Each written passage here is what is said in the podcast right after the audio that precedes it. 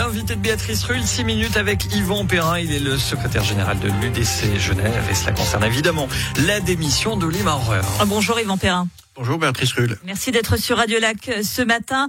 Vous êtes secrétaire général de l'UDC Genève, ancien vice-président de l'UDC sous la présidence euh, d'Ouli Maurer. Le départ d'Ouli Maurer en fin d'année, c'est un peu de, ce, de cet UDC historique qui s'en va?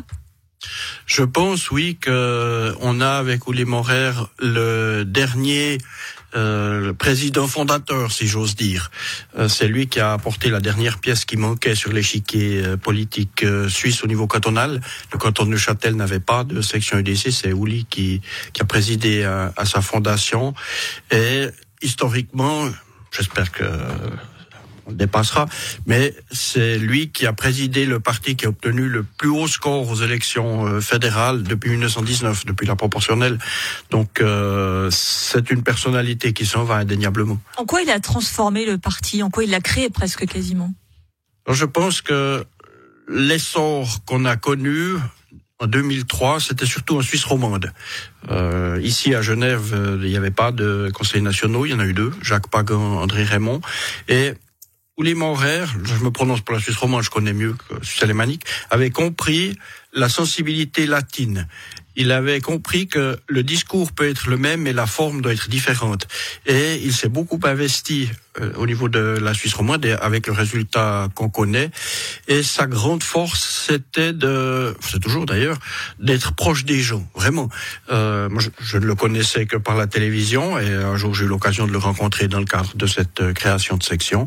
Et vous avez un gars qui débarque euh, d'une voiture parce qu'il s'est fait prendre à la gare, il est venu en train, euh, qui vous serre la main, et qu'est-ce que vous buvez, un café, ok, pas de pas de cérémonial, pas de Courbette, etc. Euh, salut, moi c'est Ouli.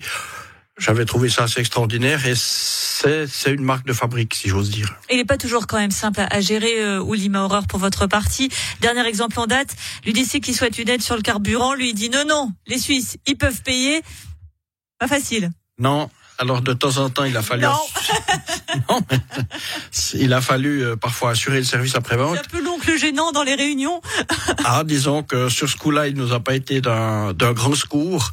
Simplement, euh, nous comprenons le fonctionnement du système collégial où Morer est passé de président de parti à conseiller fédéral. Il est en charge du département des finances, donc il doit veiller sur la bonne santé financière de notre pays et il a estimé, en sa qualité de grand argentier, euh, qu'un tel euh, cadeau, si j'ose dire, aurait été trop onéreux pour la Confédération. Ce n'était pas notre avis. Nous estimions au contraire que c'était urgent de, de baisser, voire de supprimer momentanément ces taxes, puisqu'elles concourent à, à l'inflation qui grignote notre pouvoir d'achat. Ouli Maurer était d'un autre avis, il l'a exprimé clairement, et puis euh, derrière, ben, nous avons nous avons fait avec. Mais il faut bien voir qu'à partir du moment où vous entrez au Conseil fédéral, vous exprimez la voix du Conseil fédéral, plus la vôtre. Avec parfois aussi quelques petites subtilités dans la collégialité euh, spécifique à Uli Maurer. Euh, avec son départ, l'UDC perd, pardonnez-moi, mais quand même une grande gueule. J'ai l'impression euh, qu'on a plus ces figures-là, la Christophe Blorer, Uli Maurer, que c'est un peu plus consensuel finalement les, les personnalités politiques de l'UDC, qu'elles le sont un petit peu plus. Peut-être que les autres partis, puisque faut être clair, le Conseil fédéral est élu en principe par les autres partis. Le parti propose, puis les autres disposent. Euh, vont veiller ou veillent d'ores et déjà à envoyer des gens euh, dont je dirais euh, la brillance n'est pas susceptible d'éblouir les autres.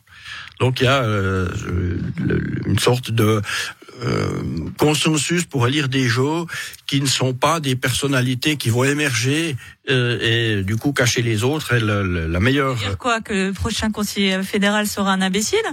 Ah, j'ai pas parlé d'imbécile, euh, mais si vous réfléchissez euh, dans les, dans les 20, 30 dernières années, on a eu euh, qui, qui, sortait du lot, ben, il y a eu Pascal Couchepin, euh, aussi euh, par sa taille, mais sinon on n'a pas tellement de, de, conseillers fédéraux qui restent dans les mémoires pour avoir pris des positions. Il y avait Jean-Pascal Delamura, euh, mais depuis, euh, on n'a plus tellement. Et Mix et Remix avait bien résumé la façon d'élire le Conseil fédéral. Il a mis est élu le monsieur avec le costume et la cravate gris.